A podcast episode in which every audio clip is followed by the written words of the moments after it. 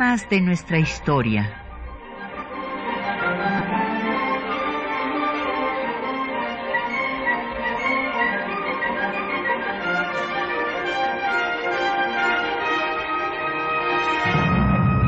Un espacio que difunde el conocimiento del pasado para comprender nuestro presente.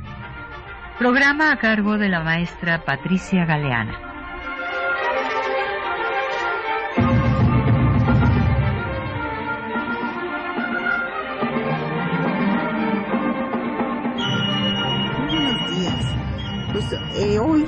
Vamos a tratar un tema eh, que es muy importante para la historia de México, que es eh, el de el fin de la etapa de la revolución constitucionalista y la disolución del ejército federal huertista con lo que pues termina esta etapa y lamentablemente después viene otra que va a ser muy sangrienta de la lucha eh, pues entre los grupos revolucionarios por el poder. Y este momento se selló con la firma de los tratados de Teoloyucan el 13 de agosto de 1914 en las salpicaderas de un coche por Álvaro Obregón, con lo cual se pactó eh, la entrega incondicional de la Ciudad de México por parte de los huertistas y la entrada del ejército constitucionalista encabezado en ese momento por Álvaro Obregón, y después vendrá Venustiano Carranza, a la Ciudad de México. Y esto fue un hecho muy importante porque evitó que hubiera enfrentamientos, más derramamiento de sangre aquí en la ciudad.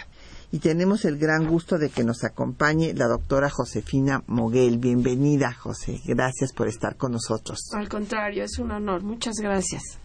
Y bueno, eh, tenemos también publicaciones para nuestros radioescuchas y tenemos eh, publicaciones del Instituto Nacional de Estudios Históricos de las Revoluciones de México, en este caso les vamos a dar el ejemplar de El Plan de Guadalupe, en donde pues justamente eh, surge todo esta, eh, este movimiento constitucionalista, es el plan eh, ideado por Venustiano Carranza, que se suscribe en una hacienda de este nombre, en el cual se reitera el desconocimiento al gobierno de Huerta y el, que se va a encabezar un movimiento armado para restablecer el orden constitucional.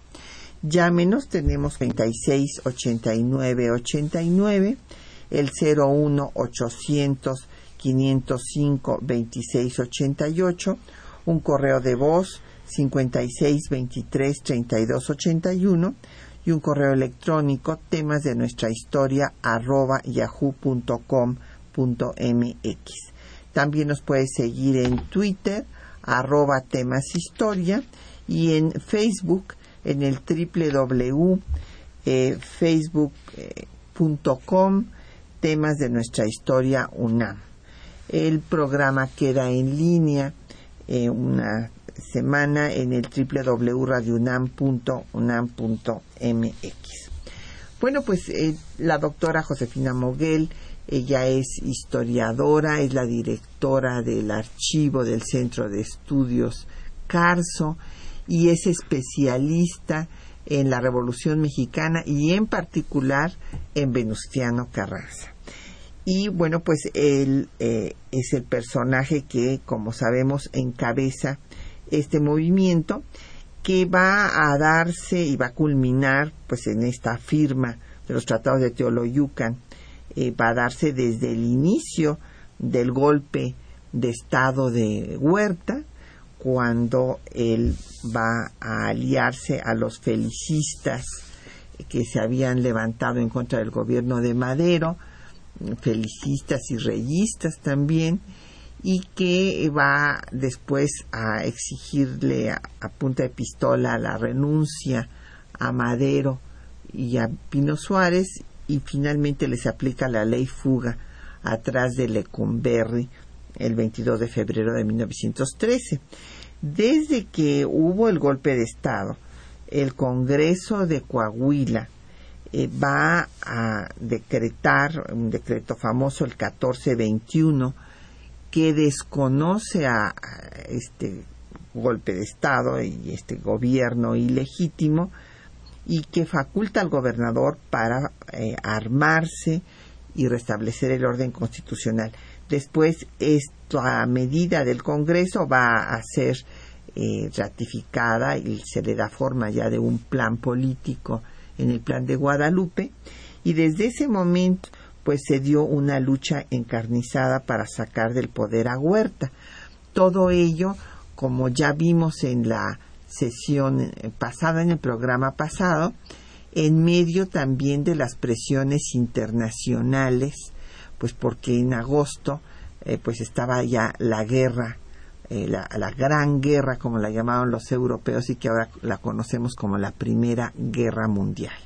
Eh, todo lo que sucedió de las presiones de Estados Unidos por una parte, de Alemania por la otra, pues nos da el contexto internacional en el que va a avanzar el movimiento constitucionalista hasta llegar a eh, que se dé la rendición incondicional de huertismo. Hay que decir que sale Huerta el 15 de julio del 14, eh, cuando Carranza ya ha eh, vuelto a, sacar la ley que había emitido Juárez cuando la invasión francesa del 25 de enero de 1862 declarando que se le aplicaría la pena de muerte a todos los que hubieran eh, traicionado la soberanía nacional y a los gobiernos legal y legítimamente establecidos.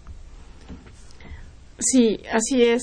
Eh, Carranza mm, lleva una trayectoria política de estadista porque desde el comienzo de las actas del Congreso de Coahuila del 19 de febrero de 1913 lleva a cabo una idea política que va a transformar justamente en la creación de un ejército nacional y permanente.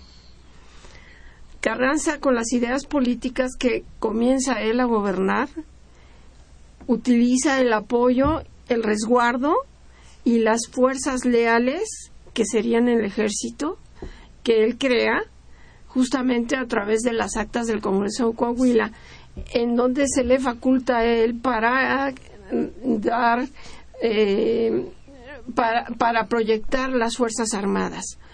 En el momento en que llega el plan de Guadalupe, en el cuarto artículo, él ya es el primer jefe del ejército constitucionalista y estas fuerzas que fueron de origen irregulares, con las cuales él como gobernador del estado utilizaba para eliminar a los magonistas y orosquistas que irrumpían en Coahuila, estas mismas fuerzas reciben otro sentido porque los forma ya como un ejército que está apoyando su primera jefatura.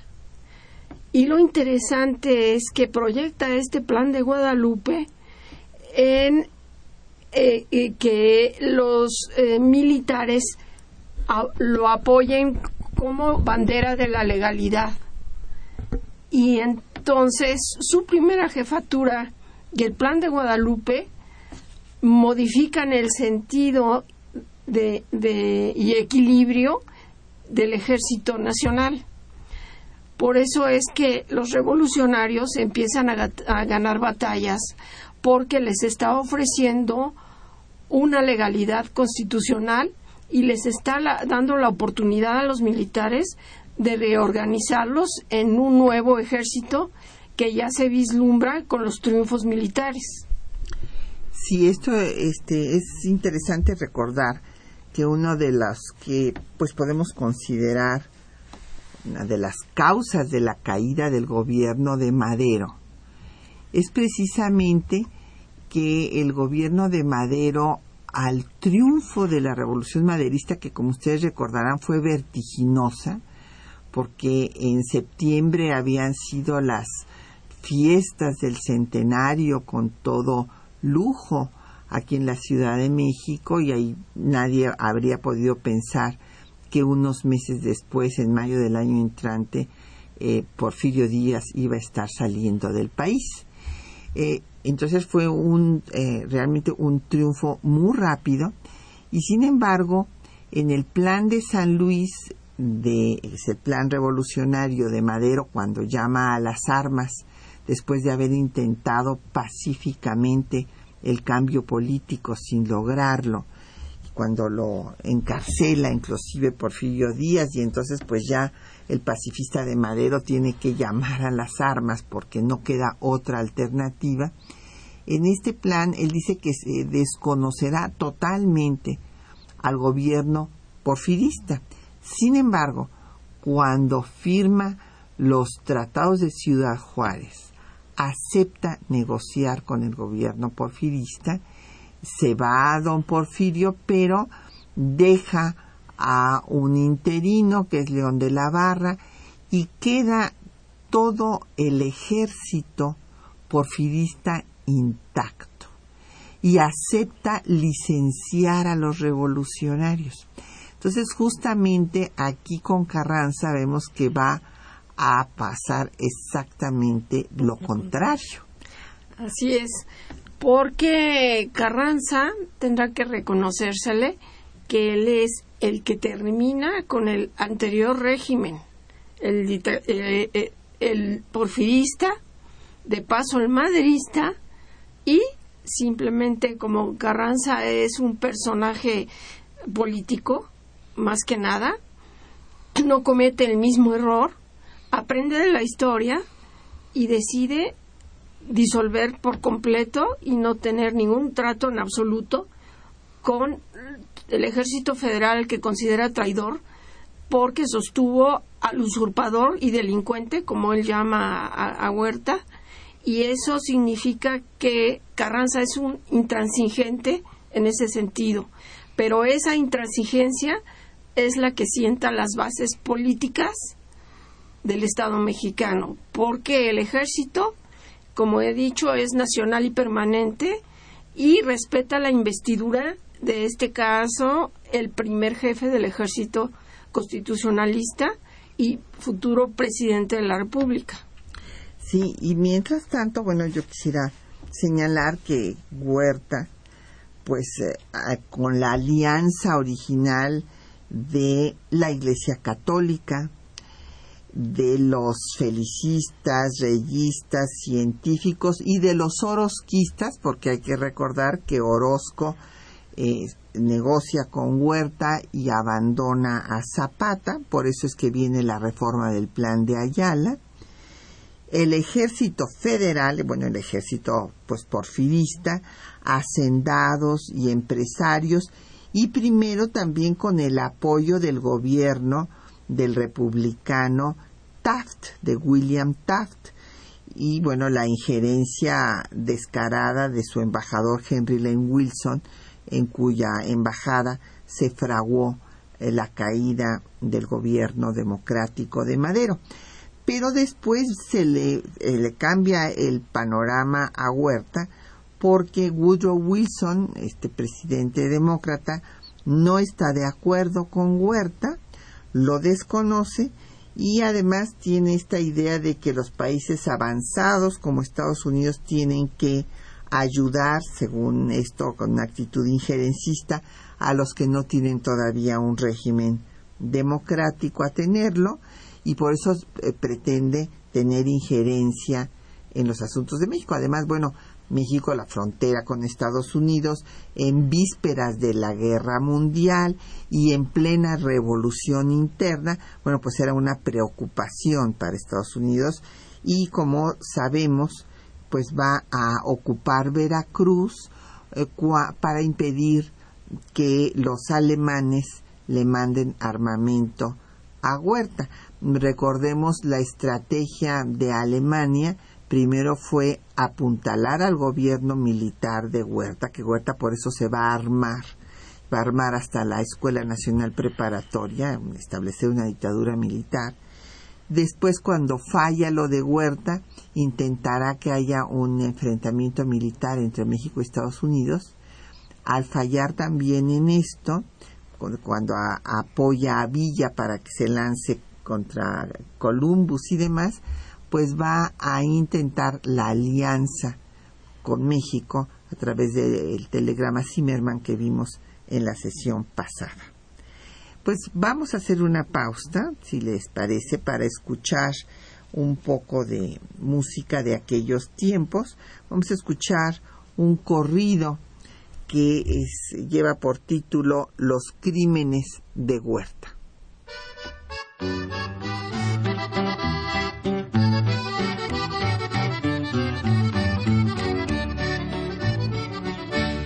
Ya se fue Huerta de aquí fuera de nuestra nación. Ya se fue para la China para curar su ambición. Huerta el verdugo tirano ya se fue para la Europa, dejando el suelo manchado con sangre de mil patriotas recordará Huerta siempre que un delito cometió y que al noble de Madero vilmente lo asesinó. El presidente Madero a Huerta le hizo favores, un bien con un mal se paga esto es muy triste, señores. Si el presidente Madero llegó a subir al poder, fue por el pueblo elegido, no solo se quiso hacer. No como muerta el idiota que decía soy elegido yo quedo de presidente, pues soy de todos querido.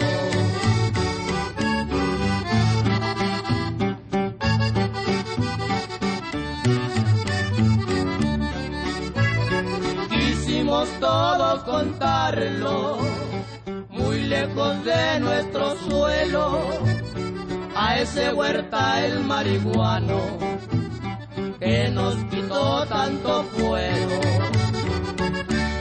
La leva, Mientras seguimos ahí escuchando este corrido que se titula Los crímenes de Huerta, vamos a dar paso a las preguntas que nos llegaron de nuestro auditorio.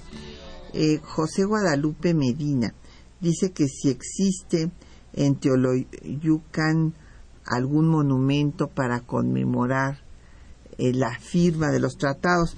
Bueno, van, eh, yo, tú sí has estado en Teoloyucan, reconozco que yo no. Eh, curiosamente, sí, el monumento que está es en honor a Álvaro Obregón. Ajá. Pero brilla por su ausencia Carranza. Ah, sí. Y em, pues es necesario promover que haya un reconocimiento a Carranza porque es Carranza quien le da y otorga el nombramiento a Obregón como un honor para que él firme los convenios de Teoloyucan por sobre Pablo González y Francisco Villa. Bueno, pero también ese honor se lo ganó bien ganado Obregón, porque aquí, aquí voy a decir algunas cosas, o sea que creo que es importante recordar. Bueno, este sonorense es eh, un personaje muy atractivo, es un personaje eh, simpático, era carismático. Si nosotros leemos las personas que lo trataron y demás, dicen que era un hombre muy ocurrente, inteligente, desde luego. Era un lector de regeneración, era un hombre de ideas mucho más de izquierda, por decirlo de alguna forma, que Carranza. Por eso después van a, pues van a, romper, ¿no? Y porque, en fin, e, este Carranza quiere poner a Bonilla si no quiere que Obregón llegue a la presidencia, que ahorita tú nos dirás cuáles eran todas sus, sus este, ideas al respecto. porque no quería que llegara un militar, en fin. Pero de Obregón me gustaría decir rápidamente, pues que recordemos que fue lo mismo maestro de escuela que tornero, que agricultor de lo más exitoso, eh, en su, que ahí habla de su sentido del humor, el nombre de la, del rancho, pues eh, va a cultivar garbanzo, después les va a vender garbanzo a los norteamericanos para la guerra, justamente, va a ser un empresario muy exitoso. ¿Y cómo es que él se inicia en, las armas? Esto es interesante. Él se inicia eh, en eh, una lucha armada cuando era gobernador de Sonora José María Maitorena y, y, que pide a todos los presidentes municipales, y entonces ya Obregón había sido electo presidente municipal de Guatabampo, les pide que se armen en contra de Pascual Orozco en el gobierno de Madero, cuando Pascual Orozco se revela en contra de Madero, igual que lo harían Zapata, igual que Félix Díaz, o sea, por un lado los revolucionarios, Zapata y Orozco, y por otro lado los contrarrevolucionarios, Díaz y Bernardo Reyes. Y entonces es cuando él levanta el primer ejército, un batallón, que está constituido fundamentalmente por indios, yaquis y mayos, a los cuales muchas veces les pagaba de su propio dinero porque no le habían dado dinero para pagarles. Después que se derrota Orozco, él regresa a Guatabampo, pero cuando da el golpe Huerta, el, el gobernador ya en ese momento, Pesqueira, lo nombra jefe militar de Hermosillo. Después Carranza, pues por su habilidad obviamente en las armas, lo nombra jefe militar de Sonora. Y después lo, lo va a nombrar ya comandante de todo el norte, Sonora, Sinaloa, Durango, Chihuahua y Baja California. Y bueno, pues va a tener una campaña exitosísima. Creo que el último, el único fracaso que tuvo fue cuando intentó tomar Naco por primera vez, pero después fueron victorias tras victorias eh, hasta llegar pues a, Teoloyucan. Entre las victorias más importantes, pues después de tomar Mazatlán, Tepic, Colima, Orendain, toma Guadalajara. Exactamente, en el momento en que ya toma Guadalajara, ya están llegando las tropas revolucionarias norteñas triunfadoras hacia la Ciudad de México. Y se van a encontrar Pablo González y Obregón. El 9 eh, de agosto tienen una entrevista, porque ya el 11 de, de agosto ya están en Teoloyucan Carranza llega en la madrugada del 11 de agosto a Teoloyucan, pero Obregón se va antes hacia Teoloyucan, hacia la Ciudad de México y eh, tanto González como Carranza se quedan eh, eh, en la zona aledaña porque Carranza quiere ver de cerca cómo se están haciendo los movimientos.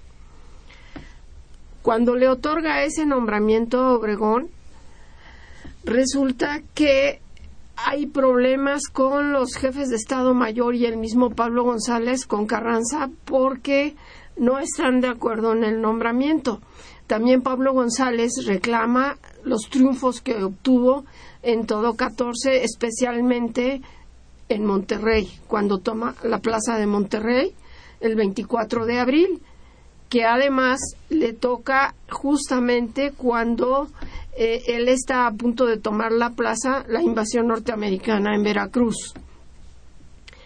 Sin embargo, cuando llega González, eh, manifiesta un, sentido ya no, no, tan cercano hacia Obregón y eh, Carranza vuelve a conferir el honor a Obregón de cuando van a tomar la Ciudad de México y llegan el 20 de agosto, Carranza, a su derecha va a desfilar Obregón y se había decidido dejar a Pablo González a la izquierda. Las notas periodísticas hacen mención que sí entra González a la Ciudad de México. Pero los informes que tenemos de Juan Barragán insisten en que él simplemente no entró. Entonces el triunfo meritorio total es para Obregón. Bueno, pero en realidad era, o sea, un general pues más inclusive a Pablo González le decían el general de rotas como a Santos degollado se lo dijeron en la guerra de reforma entonces sí era un militar más exitoso Obregón. Y tenía más carisma que, que, Pablo González. Siempre lo va a lamentar Pablo González. Pero ya las rencillas entre ellos y las divisiones que hay ya comienzan. Porque Pablo González recibe la orden de Carranza de que él va a licenciar al ejército federal sin entrar a la Ciudad de México, se va a Puebla y Tlaxcala. Y empieza a recoger para el ejército propio, González, todas las armas de la línea del ferrocarril, por, por ejemplo. Es decir, se empiezan a armar los propios generales revolucionarios.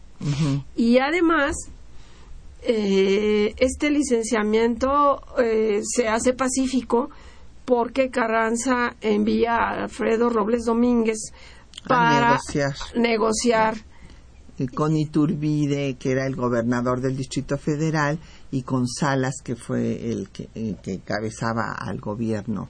Bueno, Velasco era el secretario de guerra y Salas era el comandante del ejército, el jefe del ejército, eh, pues huertista o federal, como, como se le llamaba. Don Alfredo eh, tiene una entrevista muy importante con Velasco, porque Velasco era el más pundoroso, leal gran general federal y muy respetado. Él cuando era joven había sido de los que habían apresado a Maximiliano, por ejemplo. Entonces, su, su, su gran hoja de servicios lo hizo llegar a donde estaba.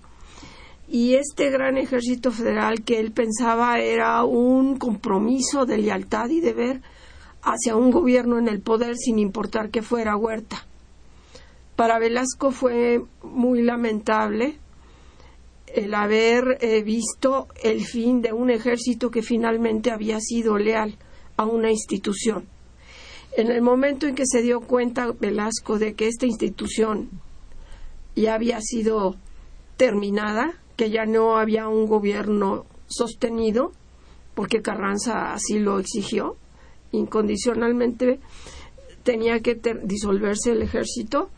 El punto que tocó para, eh, según los documentos, para que Velasco tomara la decisión de entregar la plaza pacíficamente, fue que había la amenaza de tropas norteamericanas que vendrían desde Veracruz a la Ciudad de México. Sí, aquí había combates que afectaran a sus connacionales y demás. Y por otro lado, también se temía, de ahí a que Carranza obligara el, licenciamiento inmediato para ah, obtener todas las armas para el ejército constitucionalista que se estaba formando ya en Nacional. Y entonces eh, reprimir que Villa llegara con sus fuerzas para eh, rematar a, si hubiera habido un, choque entre federales o constitucionalistas. Villa terminar tomado el poder. Exacto. sí, sí, era una situación muy muy difícil y sí, este ejército que había sido que bueno era la, la posición de Velasco y también de Salas y hay que este, entenderlos ellos venían desde el ejército liberal que había ganado la guerra de reforma, que había luchado en contra de la intervención francesa y que después pues se había vuelto un ejército porfirista.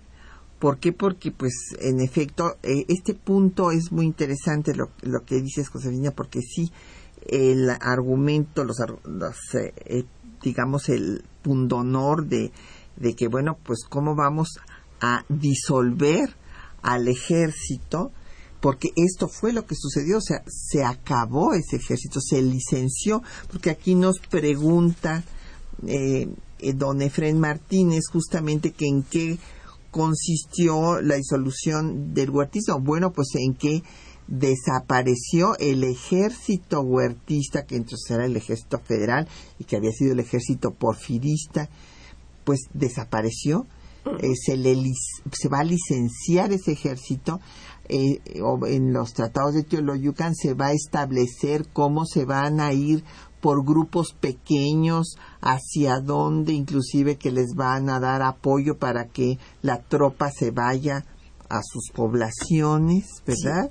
Lo, que, lo que no dicen los convenios es también lo que sucedió, que muchos que había tomado Huerta como leva, eh, hay que decirlo, Carranza los va a utilizar para usarlos de carne de cañón para enviarlos a Veracruz a pelear contra los norteamericanos. Las fuerzas irregulares que no fueron consideradas tampoco en los convenios de Teoloyucan fueron muy importantes. Eh, dos de los generales más importantes de los irregulares firmaron el primer manifiesto el 25 de agosto, cinco días después de la entrada triunfal de Carranza, que fueron Benjamín Argumedo y Juan Andreu Almazán en Tehuacán, Puebla, desconociendo el gobierno de Venustiano Carranza. Se levantan en armas y además de eso acusan a Wilson de, apoyar a Carranza por eh, los pertrechos y armas que le permite pasar por la frontera. Ese levantamiento de Argumedo y Almazán se intensifica porque ellos, aún, no siendo federales, Velasco y tomaron parte en, las batallas cruentas en, en Torreón, pero especialmente hay un relato extraordinario que hace Almazán en sus memorias sobre lo ocurrido. Mi opinión es que ahí termina el ejército federal por completo, independientemente de las otras batallas que pudieron haber habido por parte de Obregón y González. Es Villa quien acaba con el ejército federal en eh, San Pedro de las Colonias Coahuila el 14 de abril de 1914 en el centro de estudios nosotros tenemos el telegrama fechado el 15 de abril, en donde Villa le da los pormenores de la huida de este ejército federal. Es Velasco herido y con eso se acaba el refugio, que así le decían a, refugio Velasco, era el refugio de los federales. Ahí terminan porque eh, son ellos ya una masa de, de, de, muy dañada, de, personas ya, ya deformes, heridos, lastimados, tenían pánico. Bueno, sí, o sea, Villa evidentemente también va a tener eh, un papel decisivo para acabar con este ejército huertista, eh, no solamente en Torreón, sino en Zacatecas. O sea, la, la batalla de Zacatecas es definitiva, la del 23 de junio de 1914. Vamos a hacer una pausa para escuchar eh, una parte de la obra de José C. Valadez sobre la Revolución Mexicana en la que describe estos acontecimientos.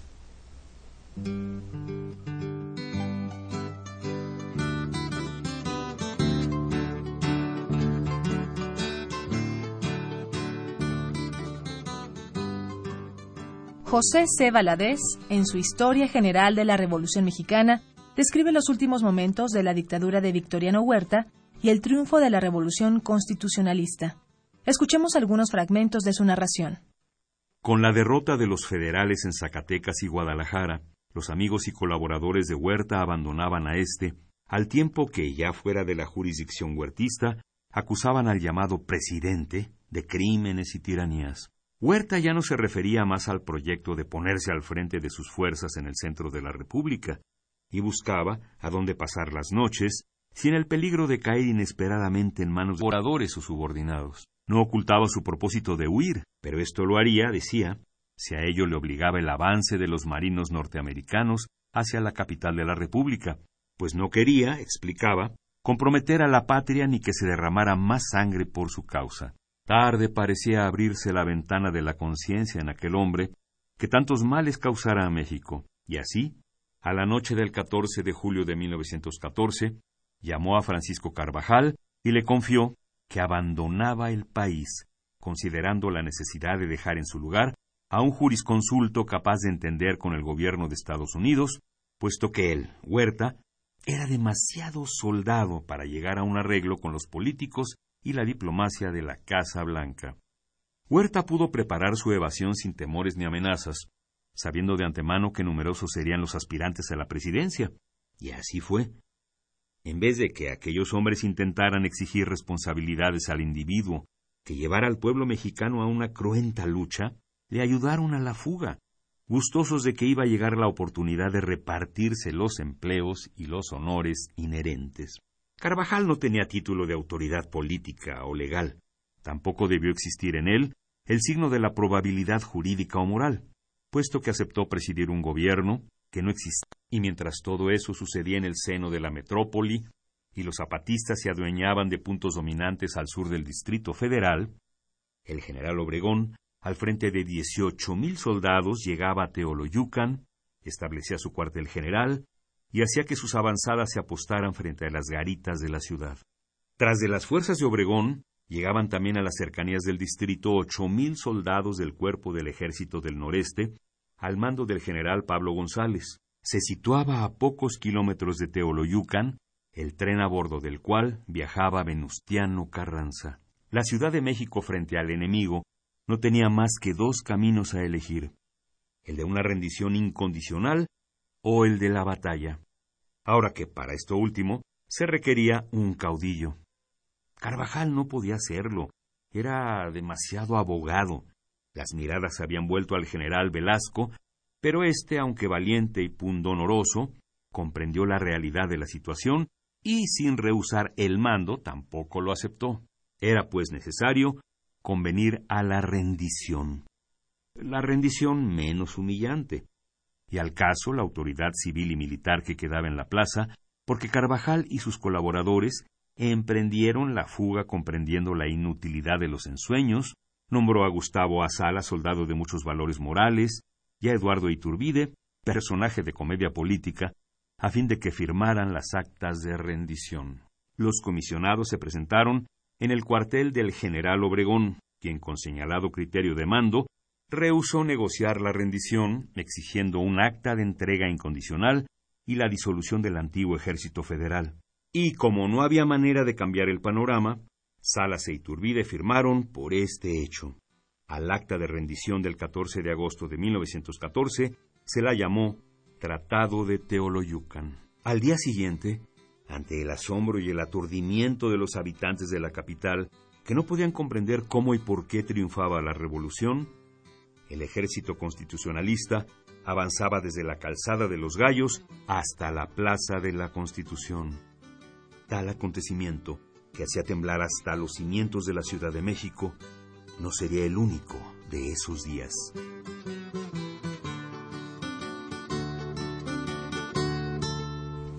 Bueno, pues ahí tienen ustedes todo lo, acontecido eh, narrado por el historiador José C.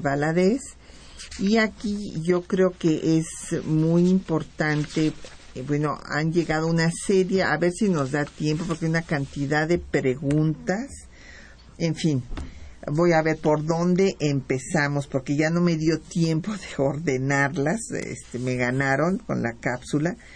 Pero, por ejemplo, eh, lo que quede, debe quedar claro que no lo acabamos de contestar a la pregunta de José Guadalupe Medina, que si existía un monumento en Teoloyucan, pues ya nos eh, dijo la doctora Josefina Moguel que está el monumento a Álvaro Obregón, que otros eh, compañeros nos escriben preguntándonos que qué se va a hacer ahora. Están haciendo muchísimas cosas, eh, va a haber conferencias y lograron los habitantes de esta población que se hiciera algo que habían venido promoviendo hace cinco años, que se declarara fiesta nacional el 13 de agosto y que la bandera ondea a toda asta, porque se recuerde que es el momento del triunfo pues sobre eh, la dictadura huertista y que eh, desaparece no solo el ejército sino también eh, los el poder legislativo y judicial que habían apoyado a Huerta son desconocidos y se disuelven también los gobernadores huertistas en fin todo el viejo régimen van a llevar tenemos entendido el automóvil original en el cual se firmaron los convenios. Ese automóvil fue llevado desde la Ciudad de México en donde se trasladaron justamente eh, parece ser que uno de los que iba en ese auto era Alfredo Robles Domínguez. Ajá, bueno, también hay la versión de que ahí iban Velasco e Iturbide. También, así es y ahí fue en esa esta célebre foto de Obregón firmando en la salpicadera de este coche los tratados de Teoloyucan. Entonces, eh, esperamos que haya quedado claro para don Efren Martínez de la Madero, pues que se acaba, se disuelve el ejército, desaparece el ejército huertista y el que cobra el carácter institucional como ejército nacional es el ejército constitucionalista, por eso es el origen de nuestro ejército actual. por eso se celebraron los 100 años, que se celebraron desde el año pasado, en febrero, porque fue cuando se dio el decreto del Congreso de Coahuila, cuando se dio el plan de Guadalupe, pero es todo un proceso que inicia en el 13 y culmina con la firma de estos tratados en 14, hace 100 años. Por eso es que estamos dedicando el programa a este tema, si bien también tenemos que recordar a Emiliano Zapata, porque ciertamente hoy es el aniversario de su nacimiento.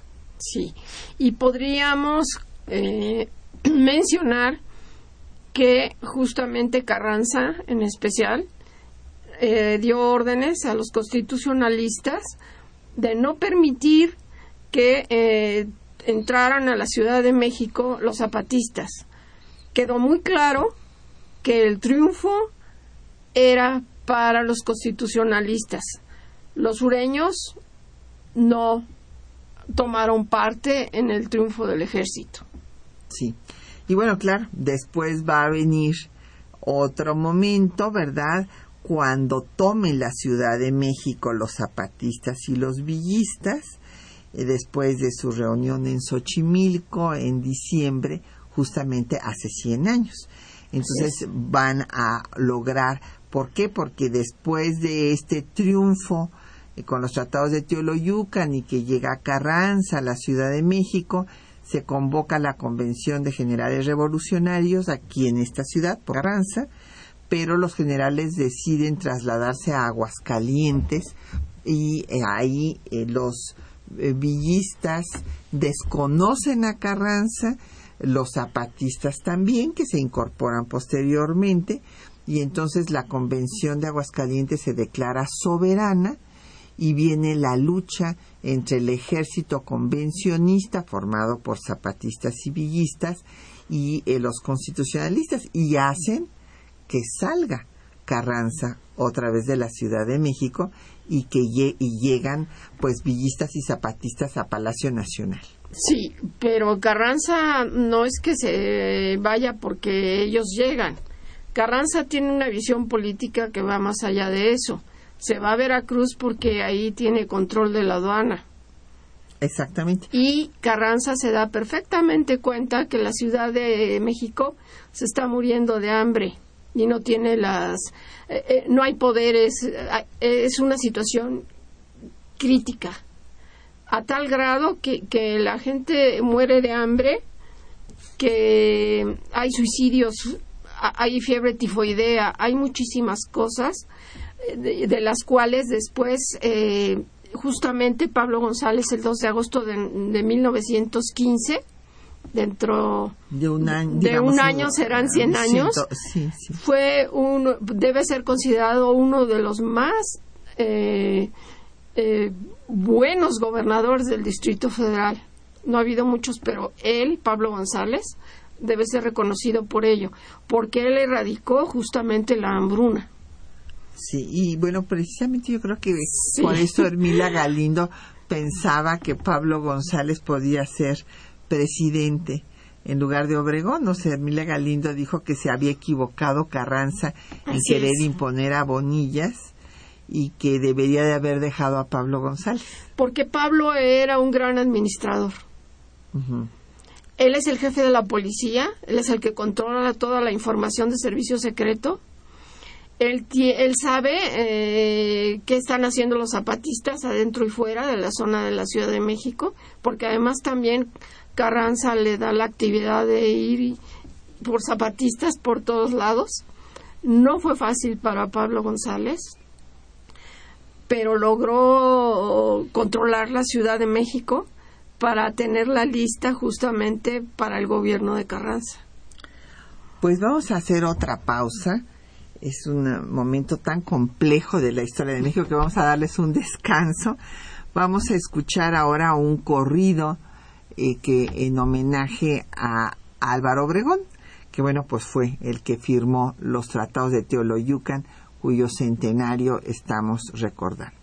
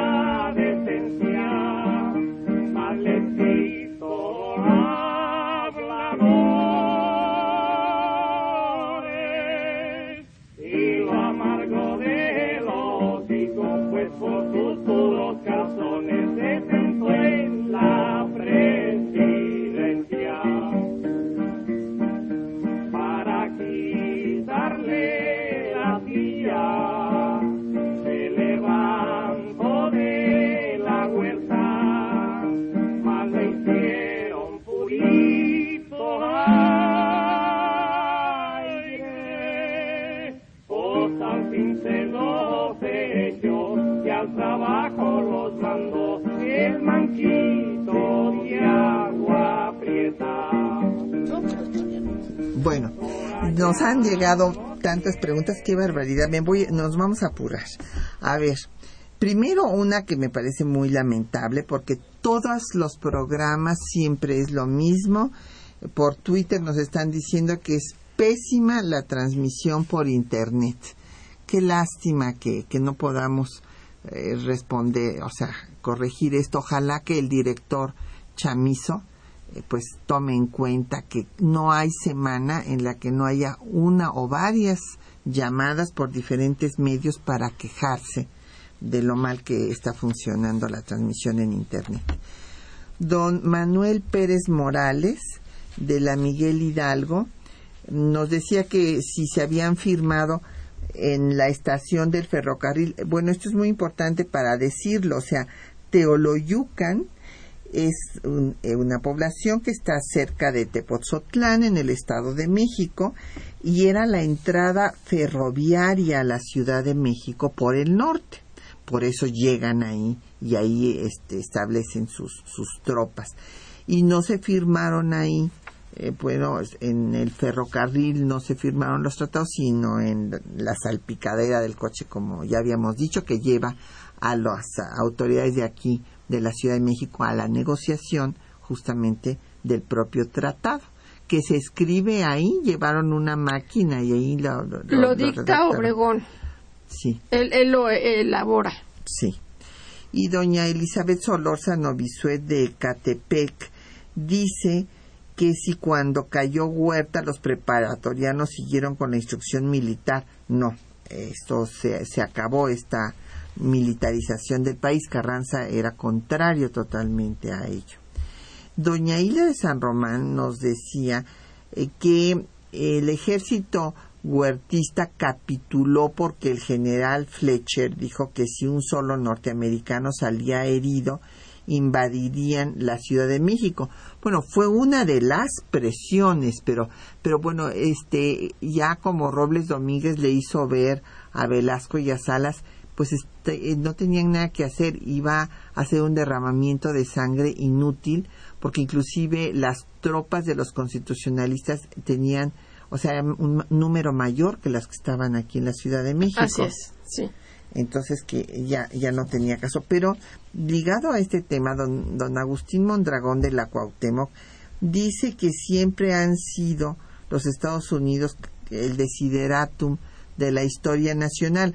Bueno, han influido, don Agustín, pero tampoco le podemos quitar mérito a todo lo que hicieron pues los eh, ejércitos constitucionalistas, Villa, eh, Zapata, en fin, entre todos acabaron con el ejército federal. Esto no lo hizo Estados Unidos, porque don Agustín nos menciona que bueno que le habían quitado el apoyo a Díaz al final, que luego también pues no eh, no apoyaron a Madero, sino al contrario, hicieron que cayera y que en cambio sí apoyaron a Carranza.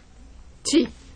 Bueno, Carranza tenía eh, más eh, porte de estadista, por esa razón tuvo el reconocimiento de los Estados Unidos.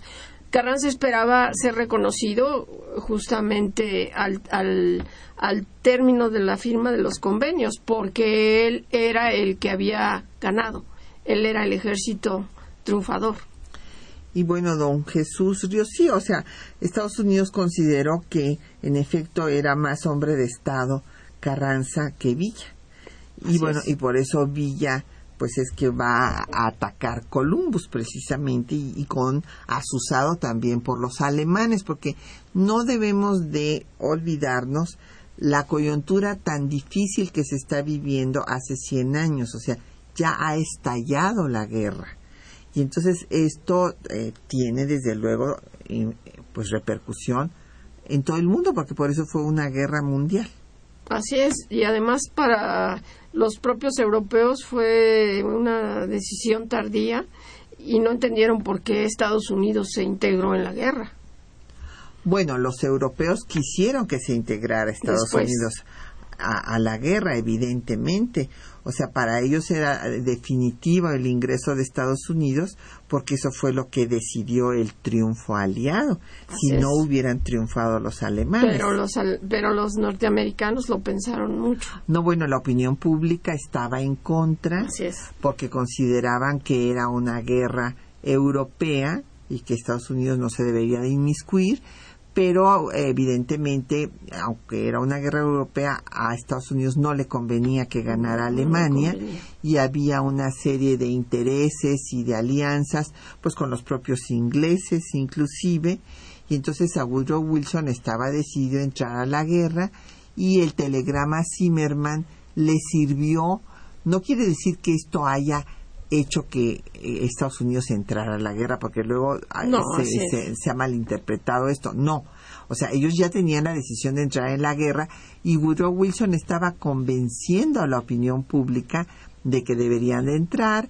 Entonces, cuando hunde la guerra submarina de los alemanes en Lusitania, donde había eh, eh, ciudadanos norteamericanos, esto le sirve a Wilson para eh, convencer a la opinión pública de que deberían de entrar a la guerra y después con el telegrama Zimmermann en el que el canciller alemán le da instrucciones a su embajador en México de que busque una alianza con nuestro país a cambio de regresarle, ayudarles a recuperar eh, Texas, Arizona y Nuevo México, no California, porque California se la querían dar los alemanes a los japoneses. Y entonces, eh, pues esto ayuda a Woodrow Wilson para que la opinión pública acepte ir a ir a la guerra. Don Jesús Ríos nos vuelve a preguntar sobre las resistencias que hubo por parte del alto mando huertista para la rendición. No, pues sí hubo sus resistencias.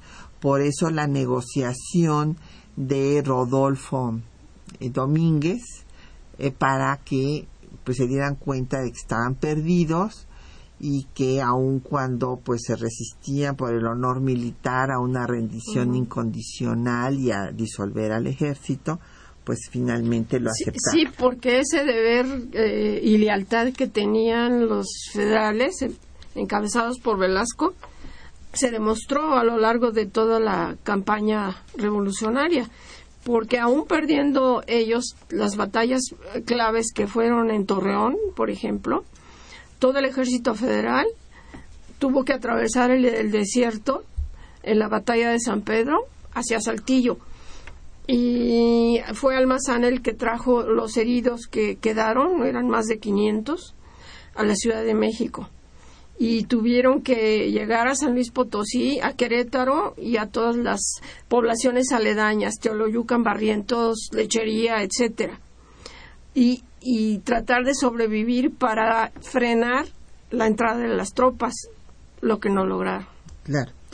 Don Oscar García Alcántara nos manda por correo preguntar que cuáles eran juristas y economistas que asesoraban a Carranza. Bueno, desde luego Palavicini, ¿verdad? El principal. El, principal asesor que tuvo. Sí, él, él, él, conjuntaba, reseñaba, proponía, hacía buenas propuestas de, de cuestiones sociales y políticas y económicas si bien era una persona muy conservadora cuyas ideas yo no comparto. Entre otras cosas, qué bueno que le ganó Francisco Mujica el debate sobre el artículo tercero constitucional, porque eh, pues Palavicini sí quería que hubiera, llamaban esto de que hubiera libertad religiosa para que se eh, este, diera religión en las escuelas públicas y Mujica se opuso y entonces se estableció la educación eh, gratuita, obligatoria y laica. Bueno, eh, ¿de qué versan los tratados de Teoloyucan? Nos dice don Oscar García Alcántara. ¿Y cuáles eh, son sus actores? Bueno, pues versan de cómo se va a dar esta, se le va a licenciar al ejército federal, va a entrar pacíficamente el ejército constitucionalista, y este quiénes son sus actores pues Álvaro Obregón por, la parte constitucionalista y por la parte huertista Salas, Velasco e Iturbide como gobernador del Distrito Federal. Otón Blanco, que era eh, este, de la Marina, sí. Sí, es que se no, los nombran eh, representantes federales, representantes constitucionalistas y del gobierno de Carvajal pero hay que hacer notar que para Carranza Carvajal no existe. Le envió envió misioneros para que vieran con Carranza las eh, condiciones de, licenciamiento y tal, pero Carranza dijo que no tenía por qué tratar con alguien que no tenía un gobierno legal. Para él, Carvajal, que había tomado el poder después de que Huerta se había ido, era inexistente claro, era el que había sido su secretario de Relaciones y que le, deja el poder y se va. Pero bueno, evidentemente eh, todo esto era ilegal e ilegítimo desde un principio. Entonces, pues Carranza, desde luego, no los reconoce. Pues ya se nos fue el tiempo. Les agradecemos muchísimo sus llamadas a doña Agustina Alcaraz. Vamos a tomar en cuenta sus comentarios.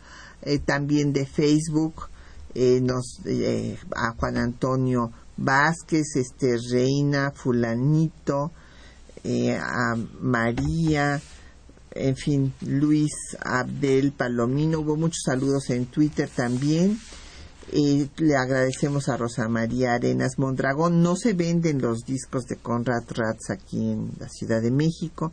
Doña Rosa María. Este Reina, muchas gracias por sus saludos.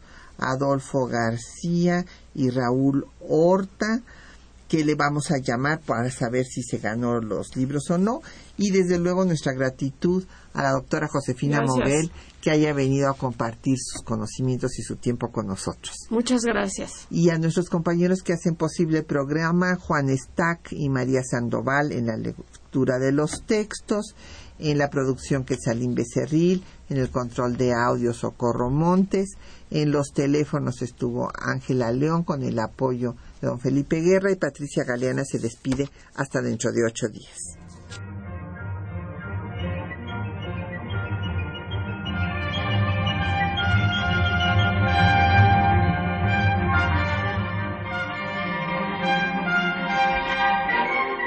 Temas de nuestra historia